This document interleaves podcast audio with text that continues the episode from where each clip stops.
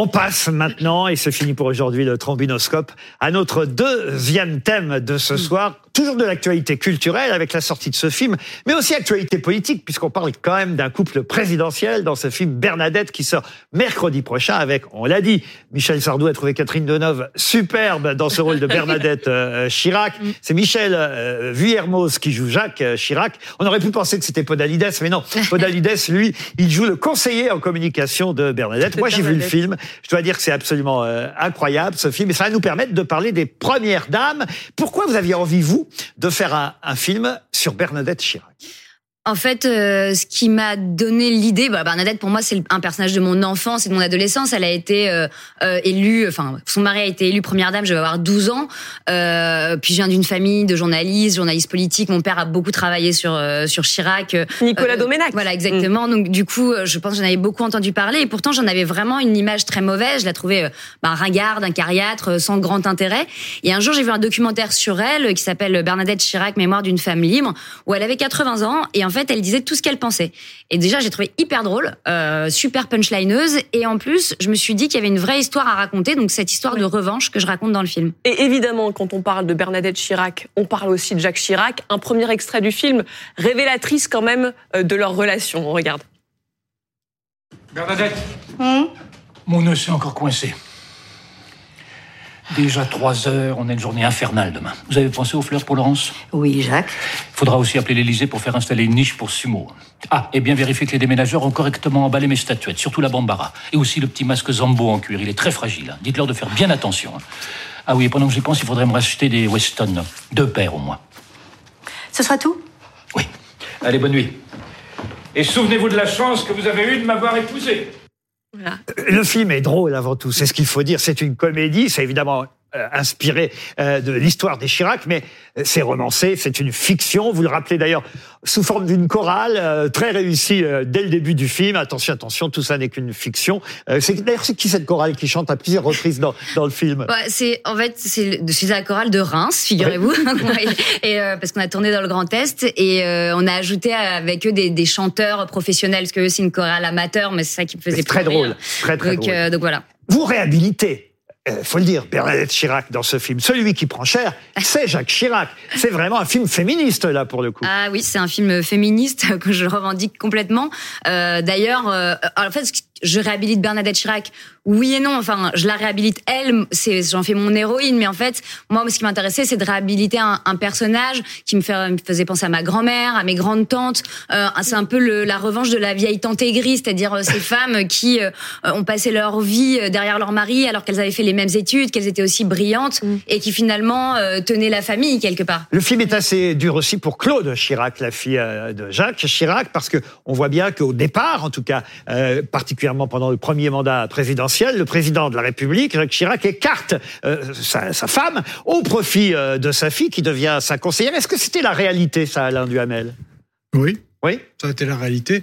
Mais enfin, Bernadette Chirac, parmi les femmes de président, c'est quand même certainement une de celles qui avait le plus de personnalité et le plus de sens politique. Mm. Ce qui l'a différencié, par exemple, de Daniel Mitterrand. Elle disait d'ailleurs, il n'y a qu'un homme politique à l'Élysée, c'est moi. Oui. Et c'est ce que montre. il fallait qu'elle se défende. C'est ce que montre le film. C'est ce que montre très très bien le film à plusieurs reprises, parce qu'effectivement, je vais prendre quelques dates. En, en 2002, elle, elle, elle, elle, prévient.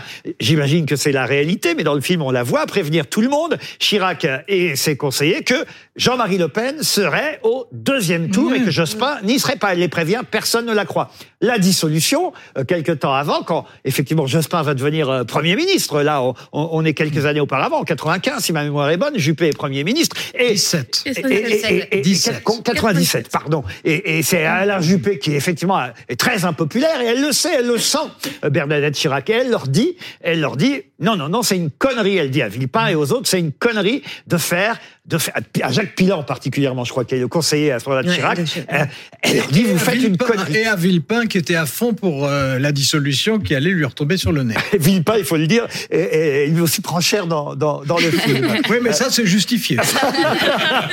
mais c'est vrai que voilà, elle avait ce sens-là. À deux reprises, elle, elle, a prévenu son mari, personne ne l'a écouté. Non, mais elle, elle avait du sens politique. Ça, c'est une réalité, et elle avait vraiment de l'intérêt pour la politique. Ouais. Et bon, elle était quelquefois plus lucide que son mari. Vous qui avez connu toutes les premières dames quasiment de la Ve République. Quasiment. Pas Yvonne de Gaulle, non? Non, mais j'avais euh, j'avais quelqu'un de sa famille qui me renseignait. Si on peut les revoir, toutes ces premières dames qui se sont euh, succédées. Euh, première dame, ça vient des États-Unis, First Lady, Oui, hein, oui. j'imagine. C'est pour Oui. ça qu'on a utilisé euh, ce terme. Laquelle a votre préférence? Quelle est la meilleure première dame qu'on ait pu avoir? Peut-être si on accepte celle d'aujourd'hui, parce que c'est difficile de se prononcer sur quelqu'un qui est en poste. Absolument. Ouais. Bon, celle qui avait le plus de personnalité, c'était Bernadette Chirac. Mais euh, Carla Bruni, euh, je me rappelle quand elle était en voyage d'État à, Londres, elle était drôlement bien. Carla Bruni et Bernadette Chirac, elles ont un point commun, c'est qu'elles, déf- je trouve, c'est qu'elles défendraient bec et ongle euh, leur mari contre quoi qu'il arrive. Absolument. Ce qui n'était pas le cas forcément de Non, Daniel. puis, et puis elles ont un point commun aussi, c'est qu'elles sont intelligentes toutes les deux. Ce qui est inégal parmi les premières dames. Ah bon Ah, c'est-à-dire, alors lesquelles Bah, étaient intelligentes, lesquelles ne Il y en l'étaient a pas qui étaient plus intellectuelles que d'autres. Ou enfin, Et- c'était peut-être de la volonté des, des- des maris. Giscard, il, effectivement, il en a fait un, un pot de fleurs, Écoutez, déjà, les trois premières dames Ouais. Euh, détestaient être première dame. Ouais. Ah. Claude Pompidou détestait. Bah, Claude Pompidou détestait, Anémone Giscard d'Estaing détestait et Yvonne de Gaulle détestait. Elle n'avait absolument Oui, pas mais, envie euh, que, euh, que leur par, que leur mar- elle avait aucune envie que leur hein. mari soit président. Ça, Mais leur plaisait pas Claude du tout. Pompidou, elle avait une vraie personnalité.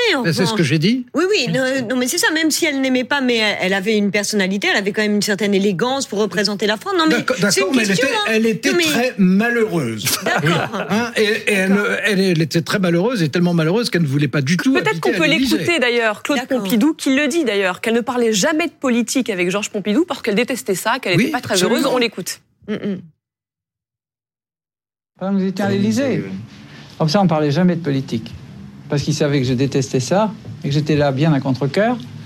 Et donc, on parlait ben, de ce qu'on avait fait dans la journée, de notre famille, de ce qu'on ferait pardon, pendant les vacances, de, de choses comme ça. Et puis, on faisait de la musique et on parlait du centre, justement, aussi. Candice Nedelec, vous êtes chef de rubrique politique au magazine Gala. Vous êtes intéressé forcément à toutes euh, ces euh, premières dames et particulièrement à quelques-unes euh, d'entre elles. Vous, vous avez une préférée? Bah, Je trouve que Bernadette Chirac, elle a, elle a, elle a réussi à devenir un personnage politique et, et, et contre l'avis de, de son mari, de ses conseillers. On parlait de Villepin qu'elle a surnommé Néron après la, après la dissolution. Hein. Et, et en Le fait, stratège dans le film, à un moment donné, elle l'appelle le stratège pour se moquer elle avait, effectivement elle, a- de ses ouais, erreurs. elle avait tout pour pour rester la potiche qu'on pense qu'on pouvait penser qu'elle était parce qu'on ne lui donnait jamais la parole parce que son mari l'a cantonnée à ce rôle-là même lorsqu'elle a voulu reprendre des études parce qu'elle en avait marre d'être femme au foyer et d'attendre son mari dans les ministères pendant des années elle a voulu reprendre des études d'archéologie son mari lui a dit non non non ne reprends pas tes études tu vas être euh, fessée cul nu en place publique tu la honte va s'abattre sur nous enfin il voulait vraiment pas qu'elle prenne la lumière et elle a réussi à prendre la lumière en prenant l'opinion à témoin, en écrivant son livre Conversation avec euh, Patrick de Ça a Carolis. été le point de bascule, ce Ça a livre été le point de bascule parce que là, elle s'est, elle, elle s'est livrée. Elle a, elle a raconté sa vie. Elle a raconté un peu les, les, les, les, les femmes qui papillonnaient autour de son mari. Elle a parlé de la maladie de leur fille Laurence. Enfin, elle a, elle a levé le voile sur, sur pas mal de choses de, de, de, intimes et de son couple. Et, et, et du coup, enfin, le livre, elle l'a fait un peu dans le dos de son mari et de, et de sa fille. Et ça a remporté un succès euh, énorme. Et c'est à partir de ce moment-là qu'elle a commencé à prendre la lumière. Je trouve, et vous me confirmerez peut-être euh, Alain Duhamel, quand on voit les portraits de toutes ces premières dames qui se sont succédées, qu'il y a quelque chose d'assez frappant, c'est que les, les dernières premières dames, y compris d'ailleurs Val- Valérie Trierweiler, même si ça s'est mal euh, terminé, Oui. étaient très amoureuses euh, de... Et, et- et surtout donner moins le sentiment d'être malheureuse de se trouver là où elles étaient. plutôt heureuse d'être. euh, je suis pas sûr pour Brigitte Macron euh, qu'elle soit heureuse d'être à l'Élysée. Non, mais je suis sûr qu'elle est heureuse d'être avec son mari. Ah, ça d'accord. C'est ce que je- oui, mais ça c'est ce que ça c'est ce que je C'est quand même une dimension. Mais ça, c'est ce que je disais, justement. Je, je trouve que Oui. les, les, les, les trois dernières, en tout cas, sont très, très amoureuses de, de leur président, de, de Marie. Alors qu'au début, on sait bien que c'est des couples où l'infidélité, hélas, euh, régnait énormément. Et c'est aussi un des thèmes, évidemment, euh, du film Bernadette, parce que la pauvre Bernadette, on aperçoit aussi Hillary Clinton euh, dans le film. Voilà, elle faisait partie de ce que vous appelez vous-même dans le film un peu le club des cocus, il faut bien le dire. Bah oui, et mais je pense qu'elle était quand même très amoureuse de son mari aussi, Bernadette Ah, Chirac. très. euh, je- On le voit à la fin. oui, Mais il ne leur rendait pas forcément. Non, non, il, il lui rendait pas forcément. Et, et- et voilà. Et puis c'était un peu aussi le, le, le but dans mon film, le challenge, c'était que Bernadette, euh, pendant des années, on s'est moqué d'elle. C'était un peu la cocu de service, la cocu de l'histoire. On, on rigolait. Ah là là, elle est jalouse. Elle, elle jette des regards à son mari qui est en train de draguer pendant qu'elle parle. Mais moi, je me dis, mais en fait, la pauvre, quel enfer de vie elle a vécu. Et, et l'idée justement de ce film, c'était de pas de ne pas rire d'elle, mais de rire avec elle et de renverser justement ce regard et de se dire, bah en fait, euh, bah vas-y, venge-toi. Et t'as tellement raison. Et puis en plus, elle, elle le dit dans le fameux documentaire que vous évoquez, c'est moi qui l'ai eu. C'est Ouais. avec moi qu'il est resté. Ouais. Mm. Donc ma victoire, je l'ai eue. Elle est extraordinaire quand elle déclare ça. Ouais. Elle a toujours dit en revanche, c'est pas un mariage d'amour avec Jacques Chirac, c'est un mariage d'ambition. D'ambition. De Voilà. son côté à lui. À lui. Parce que c'est lui, qui- c'est lui qui faisait le beau mariage. Eh oui. Hein, au départ, c'était comme ça. Madame Chaudreau de Courcelles, c'est bien elle. Mais oui, et, et, euh, d'un mot, moi, le moment où j'ai vu qu'elle prenait un peu son envol politique, c'est quand elle avait donné son interview, je crois que c'était à elle d'ailleurs, euh, pour dire que Marie-France Garot, Pierre Juillet, etc., euh, le rôle que jouaient les conseillers, c'était insupportable, qu'elle en voulait plus. Léa Doménac, Jacques Chirac n'est plus là, mais Bernadette Chirac, hélas, j'imagine, pas forcément en bonne santé, toujours de ce monde.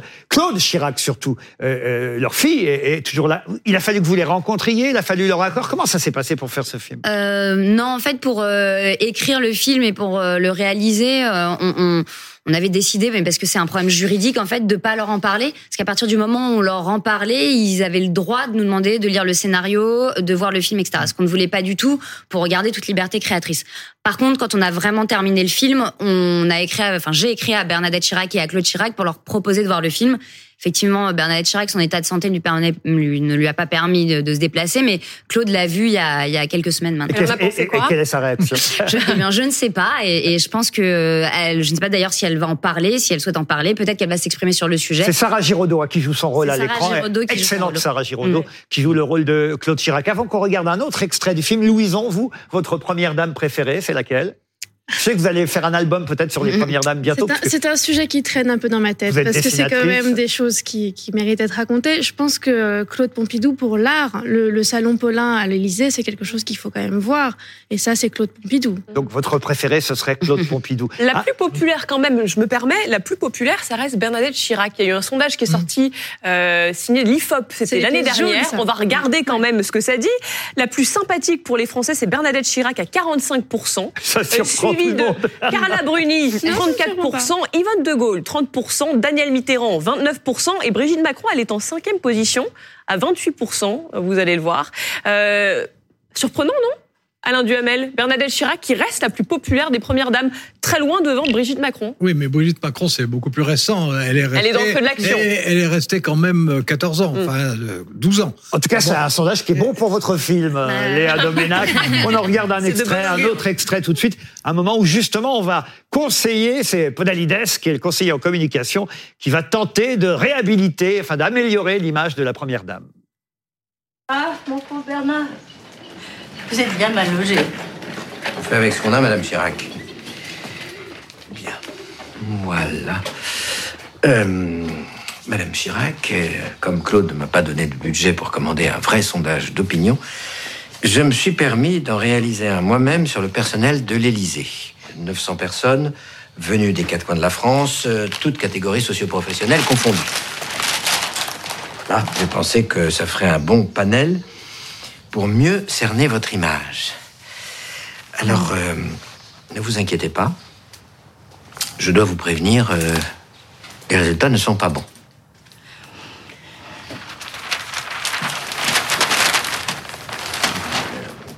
Les gens vous trouvent ringarde, euh, une majorité, froide, 19,8, euh, austère, acariâtre, à égalité avec Revêche. Oui, bon, ça va, j'ai compris.